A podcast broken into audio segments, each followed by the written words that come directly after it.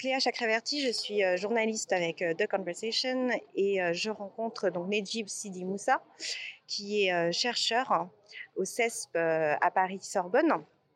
Nejib, vous avez publié récemment l'ouvrage La fabrique du musulman aux éditions Libertalia. Pouvez-vous nous dire pourquoi vous avez décidé de publier cet ouvrage et de quoi il traite?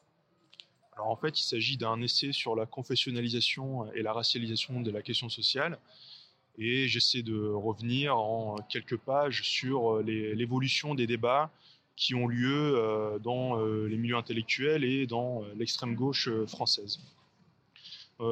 J'y analyse notamment la, progression et la diffusion de certaines notions et de certains discours, notamment la notion d'islamophobie, la notion de race, et, et justement comment est-ce que euh, les, différentes sensibilités, qu'elles soient trotskistes euh, ou libertaires, ont euh, essayé de se positionner par rapport à ces, nouvelles thématiques.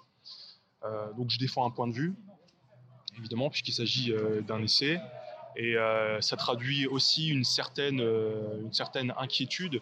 Et ce, ce, livre se veut pas uniquement ou pas en tout cas un, travail universitaire fait par un universitaire, mais aussi comme un point de vue d'une personne engagée dans une bataille politique euh, que j'essaie de mener euh, bien modestement.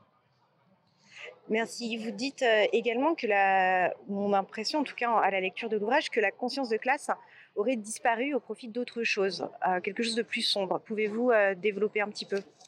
Alors, ce sera pas forcément plus sombre pour tout le monde, mais ce que j'essaie de montrer ou d'expliquer, de, c'est que, alors effectivement, la, question de la conscience de classe, ou plutôt la, traduction des enjeux politiques à travers la, notion de classe sociale ou de, lutte des classes, euh, euh, s'est progressivement démonétisé, a perdu de la valeur dans le discours public. Alors, on parle parfois de droitisation de la société ou de droitisation du champ politique. Alors, il y aura plusieurs explications à ça, évidemment. Hein, la, décomposition euh, du mouvement ouvrier, la perte d'influence du mouvement communiste, le, faible taux de syndicalisation en France. Il faut, prendre en compte euh, tous ces paramètres de mon point de vue. Et aussi hein, la diffusion et l'émergence de, thèses qui s'appuient sur le choc des civilisations, après la chute du mur de Berlin notamment, euh, les inquiétudes ou la question de, de l'islam radical, notamment après le 11 septembre 2001. Donc tout cela a fait que la conflictualité euh, sociale et politique a utilisé, euh, s'est traduite par d'autres termes ces dernières années. Donc notamment hein, centré autour de la question de l'islam et des musulmans euh, dans, les sociétés occidentales en particulier, mais pas que. et donc, comme il y a toujours la conflictualité sociale, on a essayé de trouver d'autres mots pour, pour l'expliquer. Et la, notion de, race, notamment, a été employée.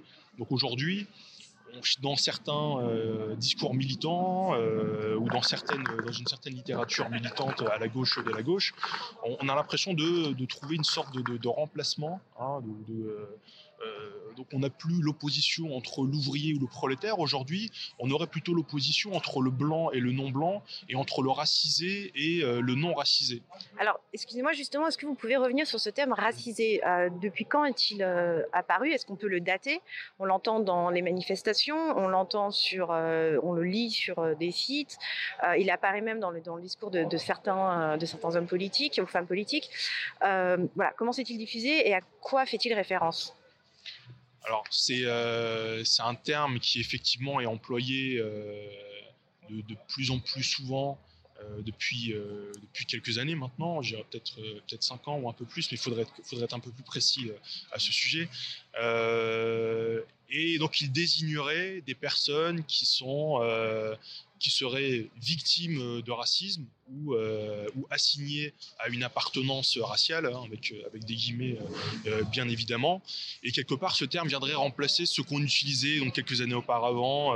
on pouvait désigner les personnes comme étant arabes ou noires, donc elles seraient renvoyées soit à une, soit une provenance, soit, ou soit à une culture ou à une langue, etc. ou à une, à une religion éventuellement, hein, puisque le, terme de musulman est aussi employé. Et donc cette, euh, ce terme racisé à mon avis, ça, mériterait une, investigation, une recherche un peu plus, précise pour savoir d'où il provient. Mais euh, c'est utilisé, c'est employé par certains, milieux euh, militants et en particulier dans une stratégie antiraciste. Alors, est-ce qu'il est malheureux ou, ou, heureux comme terme? Est-ce que l'usage d'un nouveau terme viendrait changer la situation de ce qu'on appelle aujourd'hui les racisés en un sens plus positif, pour ma part, j'en doute. Mais euh, ce qui est sûr, c'est qu'il euh, devient quasiment incontournable, au moins autant que le terme islamophobie dans certains milieux politiques.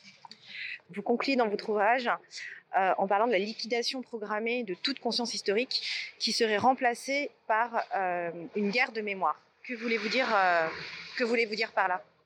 Pour la, pour la guerre de mémoire, je fais notamment référence aux travaux de, Benjamin Stora, qui, euh, parlant des, mémoires de la guerre d'Algérie et de leur mise en concurrence, euh, euh, faisait, faisait un constat à ce, à ce, sujet. Entre les mémoires de ceux qui seraient issus de la colonisation, ou plutôt qui seraient issus des populations colonisées, ceux qui seraient plutôt issus des, des populations pieds noirs ou harkis, et donc qui ne défendraient pas forcément le même, le même bilan euh, ou le même récit par rapport à la guerre d'Algérie et la colonisation française de l'Algérie.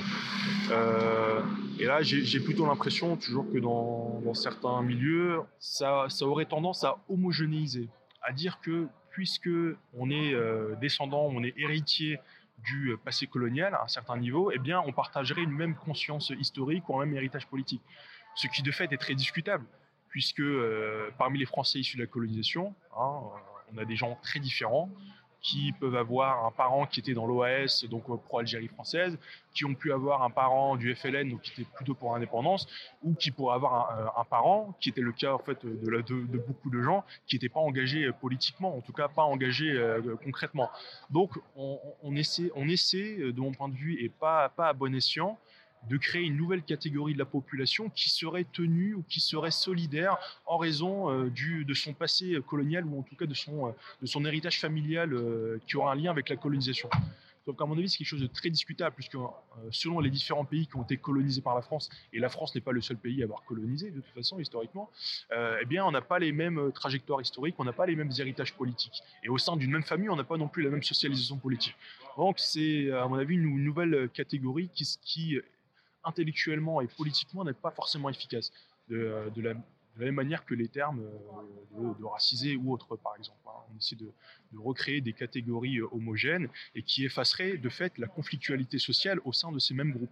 Puisque chez les racisés, eh bien, il y a des bourgeois et des prolétaires, il y a des précaires, des titulaires, et pareil chez les Français issus de la colonisation. Euh, donc euh, tout ça, ça, entraînerait justement une sorte d'effacement de euh, la conscience de classe, comme on, le disait il y, a, quelques années, ou de la conscience historique ou d'une conscience historique fine. Merci beaucoup. Donc, Nijib Sidi Moussa, vous êtes donc docteur en sciences politiques, chercheur au CESP, et vous venez de faire paraître La fabrique du musulman aux éditions Libertalia au mois de février. Merci beaucoup. Merci à vous.